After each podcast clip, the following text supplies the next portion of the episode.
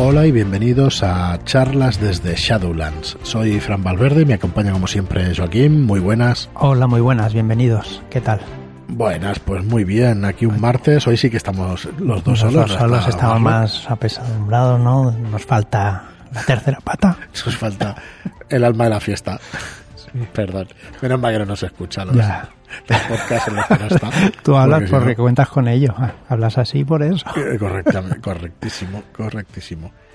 Muy bien, pues nada, hoy tenemos un programa acerca de Kids Mode, de este escenario de campaña para la para la quinta edición del juego más famoso del mundo, un escenario de campaña que se ha hecho eh, ex profeso, no es una adaptación de los mitos de Lovecraft y tal en los años 20, no, es un escenario hecho desde el principio para poder eh, para poder meter esos mitos de Tulu en una ambientación fantástica hecha, como os digo, desde cero, ¿vale? Con referencias, con, con unas claras referencias culturales y unas claras referencias, eh, ya lo veréis, históricas, pero bueno, ya lo veréis, ya los- lo hemos podido ir viendo en estos capítulos que hemos ido explicándonos. Pero espero que me explique bien diciendo eso, ¿no? Que, que realmente es una cosa de nueva y que no se ha visto, o que yo sepa, no se ha visto en, los juegos de rol. Se han visto escenarios como Dungeons and donde se cruza esta quinta edición con, con monstruos y tal, eh, pero esto es una cosa pues totalmente distinta. Bueno, refrescaros algunas de las preventas que tenemos, descargas gratuitas y futuras preventas. En primer lugar, tenéis para descargar Estirpe de Dunwick en shadowlands.es barra estirpe. Eh, tenéis las reglas de la guía de inicio rápido para que os hagáis una idea de qué va el juego. Con una aventura además para poderla jugar. Eh, para el que, bueno, para el que no, para todo el mundo que piense que no hay cosas gratuitas en la red, hay un montón, un de juegos de rol claro. gratuitos, o para el que piense que, que esta afición es, pues de alguna manera, cara. Cara es para mí, la afición, porque me compro Claro, todo, o para los que es- estamos muy metidos. Es caro para los coleccionistas, ¿no? Para los coleccionistas y todos los que estamos Claro, metidos es caro, Pero como cualquier, cosa, afición, claro, sí. cualquier afición tiene lo que tiene. Si lo quieres todo, Sí. tienes que sacar ahí la, la billetera. bille- La billetera y, y pagar y pagar y ya está. Eh, hace poco en el canal de Telegram, que aprovecho para recordaros que está eh, en Telegram si buscáis charlas desde Shadowlands, volvía otra vez un poco el debate sobre si la afición, si nuestra afición era mejor ¿no? o superior a, a otras. No en el sentido de ser mejores personas por hacerlo, ¿eh? o superiores a los demás. Eso para mí son, son pensamientos retrógrados y, Mm, y que claro. bueno y que son de culturas o de épocas pasadas y que es mejor dejarlo en el, en el pasado, aunque haya gente que piense así. No, sino que, que es una afición que te, que te hace, mm, para mí te hace mejorar tus aptitudes en cierto, en cierto modo, ¿no? En según mm, qué facetas.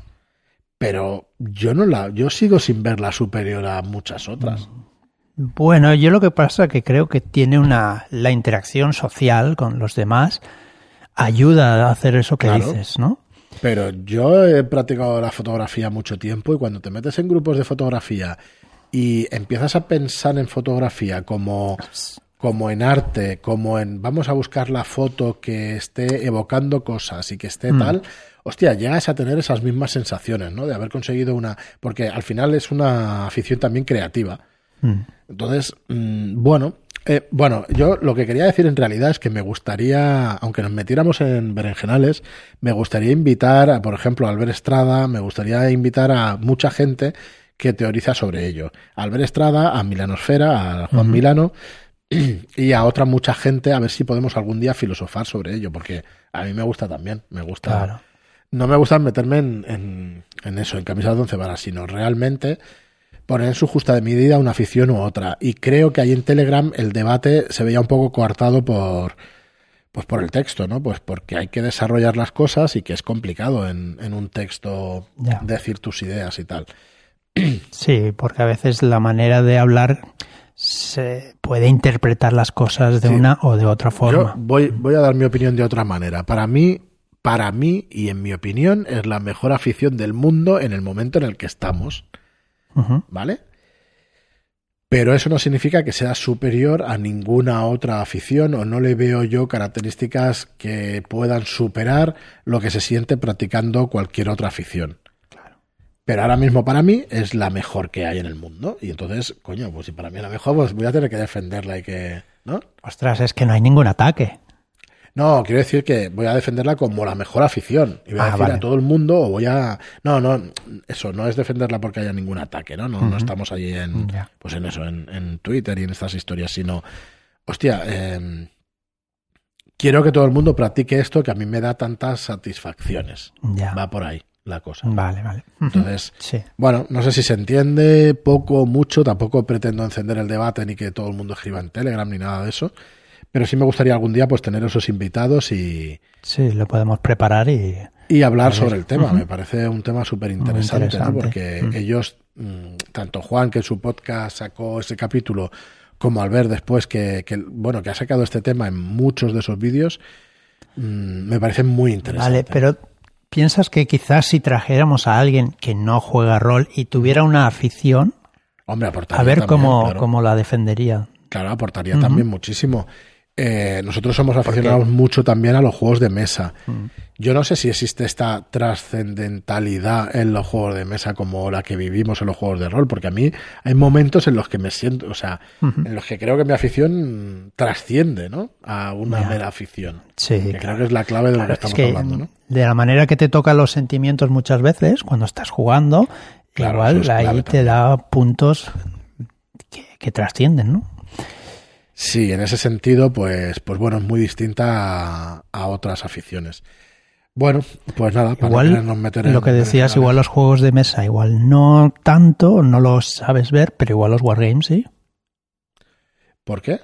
¿En qué sentido lo dices? Porque los wargames, de los, normalmente las personas que juegan les encanta la historia y pueden seguir eh, batallas de, de- de la historia y muchas... Es posible que otras tenga cosas, algún sí. componente un poco, bueno, por eso, a lo mejor por eso ese sector un poco, esa afición está un poquito más unida a los juegos de rol. Y los otro tipo de jugadores de juegos de mesa están menos unidos a los juegos de rol. No lo sé. Bueno, eh, a ver, el debate enriquece. El debate Claro, con razones, poniendo razones encima de la mesa, enriquece. porque si no sirve nunca. Claro, el intentar, pues esto es así porque yo lo digo, porque yo creo esto y porque yo llevo 40 años en, Haciéndolo así, bien, sí. Felicidades. ¿no? Pero, pero esto no, eh, funciona. no de hecho, funciona la vida, sí. Mejor si explicas las cosas. Cuando alguien no te entiende, probablemente, y por- porque yo soy prudente, lo digo así, sea culpa del que explica. Pero, pero bueno, en mi opinión es así, es culpa del que explica, el que no se entiendan las cosas. Eh, eso significa que hay, hay veces que hay que hablar a la gente en términos en los que te puedan entender y no es porque sean tontos, es porque han estado una co- haciendo cosas distintas a tus conocimientos, ¿vale? Entonces, bueno, en fin, que es mucho mejor explicar las cosas y, y hacerlo de esa manera. Bueno, volvamos a Estirpe de Dungui. Tenéis la guía de inicio rápido para poder, para poder jugar y para poder probar este juego que saldrá en junio. Tenemos la preventa de Historias de Terror volumen 2 e Historias de Leyenda volumen 2. Eh, en la web, en shadowlands.es, tenéis los banners para poder acceder a esas dos preventas. Por 22.95 vais a tener un tomo con mm, decenas de horas de, de aventuras, de divertimento, de diversión.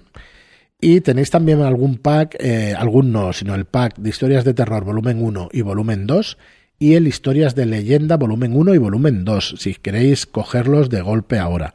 ¿Vale? Si vais al final de cada una de esas páginas, veréis que hay un pack por 39.90 o si no en shadowlands.es barra tienda, lo encontráis todo. Y allí podéis haceros con los dos volúmenes a la vez, con un buen descuento para que aprovechéis la ocasión, porque vamos a reimprimirlo, porque está agotado en, en distribución. Y por último, tenemos también los Y decir que vaya dos portadas a cascado Marlock, ¿eh? Uf, Sí. Son brutales. Historias de terror y historias de leyenda, las dos. Chuli, chulísimas. La verdad es que muy contentos de una colección que va a quedar muy, muy, muy interesante en el futuro. Y por último, en este mes tenemos, eh, bueno, de las preventas que están ahora mismo activas, Los Cinco Escalones, escrita por Enrique Camino y ilustrada por Juan Alberto Hernández. Es una aventura en el Liverpool de la era victoriana que está en preventa pues hasta el 25 de, fe- de febrero. Eh, shadowlands.es barra escalones tenéis todos los detalles de esta preventa de una aventura para la llamada de Cthulhu en su séptima edición. Y dicho esto, a finales de este mes llega el 25 de febrero la redención de Albión, una campaña para esoterroristas, una campaña grande para esoterroristas. Eh, ¿Puedes explicarnos algo de qué va esta campaña sin hacer mucho spoiler? Bueno, pues eh, seremos unos agentes de campo de, de Estados Unidos que son llamados a las Islas Británicas es. para buscar a alguien eh, Que ha que ha desaparecido.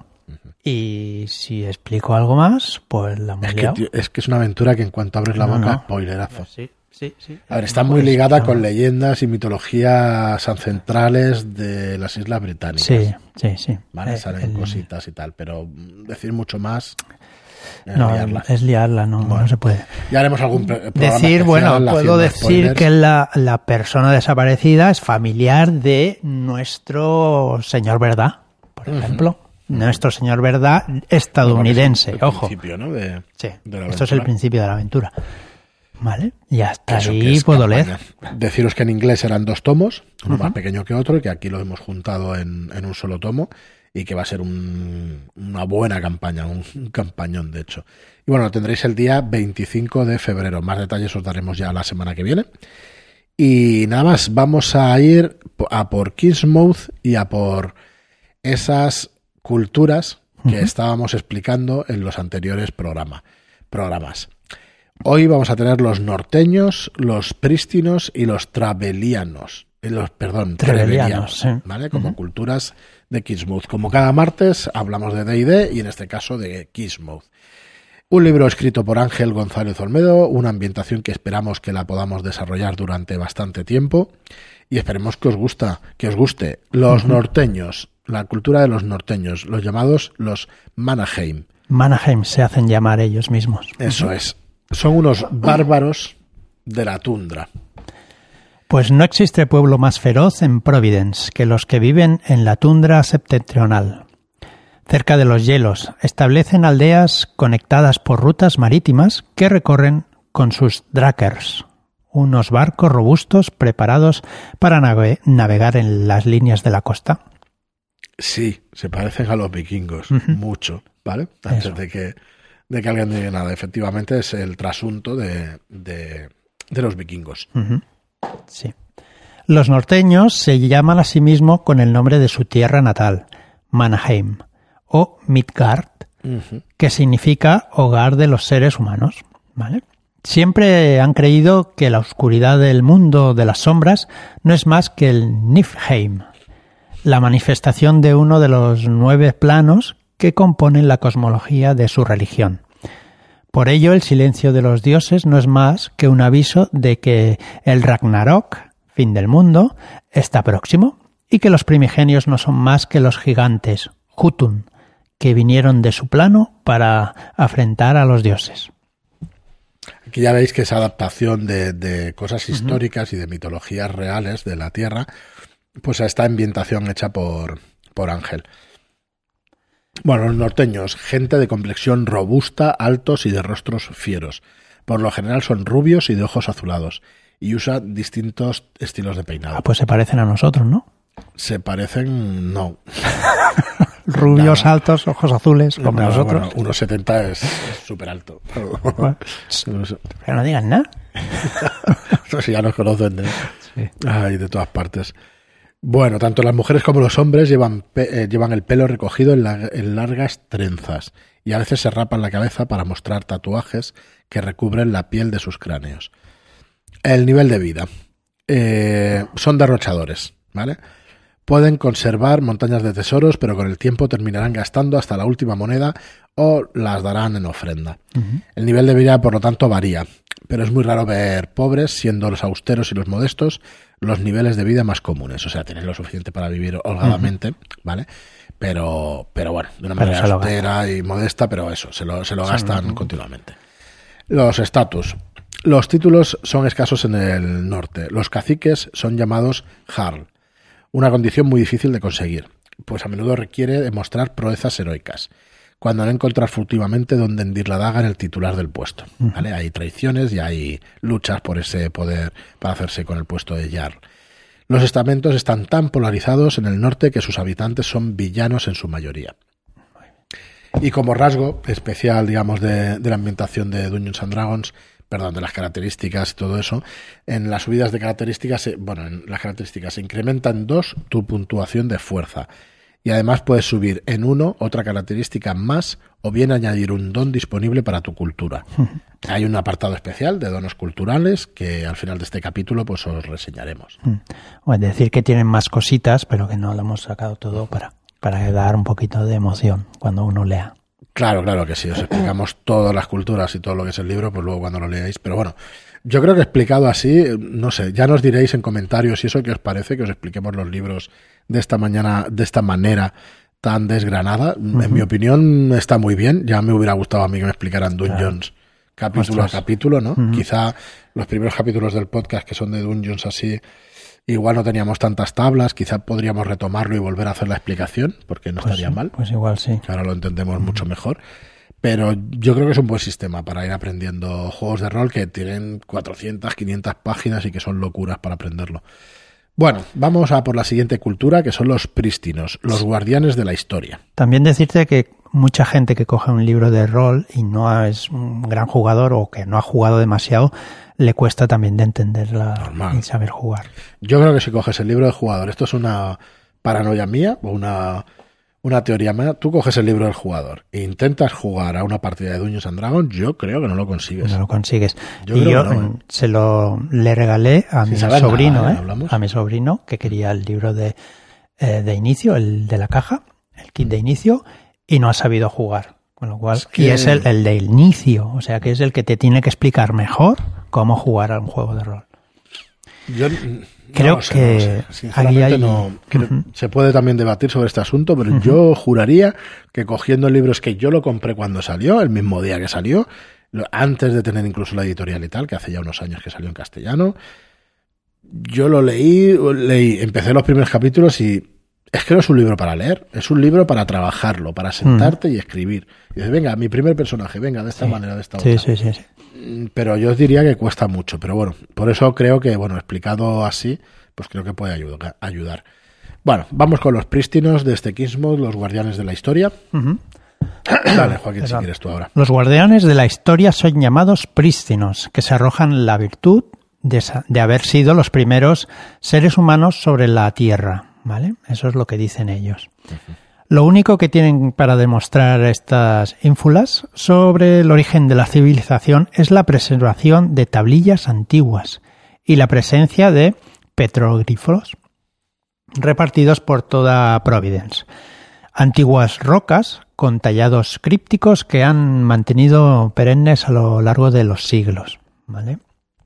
En realidad, los prístinos son lo último de un largo linaje de las familias importantes provenientes de un pueblo de la antigüedad al que ellos llaman Sarjonia, y que, según sus fuentes, sus ruinas deben hallarse muy al oeste. La incapacidad de los prístinos por demostrar esto ha, despertado la incredulidad de los eruditos de Kingsmouth, que se limitan a pensar que Sargonia existió, pero no como imperio, sino que es el nombre que los prístinos ponen a la variedad de los pueblos del oeste asentados sobre un territorio y épocas indeterminados. Eh, de cualquier modo, son excelentes maestros de la historia, y muchas de las expediciones que parten desde Kingsmouth comienzan en los salones de un prístino, que tiene a bien vender el conocimiento sobre alguna región concreta. Según los más ancianos, hay lugares de Providence que albergan tesoros de civilizaciones cuyos nombres solo conocen ellos. Muchas veces es difícil demostrar si estos parajes aún existen, y solo cabe confiar en los estudios del prístino junto a la sagacidad de los exploradores que osen reabrir viejas sendas. Los, prístinos son orgullosos y a veces indolentes, pero están concienciados con el dolor de la humanidad frente al plano negativo. Si existen incursiones dedicadas a investigar vestigios de Sargonia o los posibles descubrimientos, tienen un interés académico. Los prístinos pueden prestar su ayuda. Bien, eh, pues eh, una descripción de estos, de esta cultura son gente alta y fuerte, de una hermosa piel azabache y un carácter circunspecto, que les hace transmitir un aire solemne. Esta dignidad se puede ver en sus ropas también, pues visten a la última moda, casacas, chaquetas, chisteras y bastones. Como rasgos, en subidas de características se incrementará tu puntuación de inteligencia en uno. Además, pueden subir una de en uno otras dos características más, o bien subir uno en una característica y añadir un don disponible para la cultura. Muy bien, pues estos son los prístinos, personajes más que interesantes, la verdad. Y vamos a explicaros los restauradores, los trebelianos. Son arqueólogos de la magia. Los restauradores no se encierran en murallas y mantienen una conexión constante con los vestigios de la antigüedad. Mientras los distintos gobiernos de Kismuth han llevado a una política de aislamiento centralizada en la ciudad-estado, los restauradores construyen aprovechando las ruinas del mundo antiguo, a pesar del peligro que ello conlleva. Bueno, explicamos que en esta ambientación hay, a partir de cierto año, en el año cero, y años anteriores hubo grandes cataclismos y todo eso. Y existen restos de, de otras culturas que vivieron. ¿vale? La mayor parte de estos vestigios se encuentran en la región de Trevelis, que mantiene el antiguo nombre del reino. Gamoroda la Bella fue su capital hasta la muerte del último monarca de toda la región, que fue sacrificado en las aguas de la Bahía de las Fauces, en lo que ahora es la ciudad de Kismuth. La República de Gamotrelix es hoy en día la ciudad-estado de Trevelis, imponente y extensa, pero no logra alcanzar el poderío de Kismuth, dado que viene atrasada y lejos de los avances industriales. Grandes estudios encajan maravillosamente con los planteamientos arcanos y teológicos actualmente conocidos, lo que ha hecho que muchos capitalinos de Kismuth viajen hasta Trevelis para desentrañar estos secretos. La cultura de los restauradores trabaja incansablemente para exprimir los secretos de las ruinas, y son expertos en leer eh, los glifos que encuentran. Como maestros arqueólogos, no es de extrañar que cada año descubran conocimientos maravillosos, pero también cosas que, desearían enterrar de nuevo. Esto es lo que hace irreconciliable a Trevelis con la iglesia de Kismouth, que opina que la contumaz y descuidada práctica científica de los restauradores atraen a las bestias del mundo de las sombras.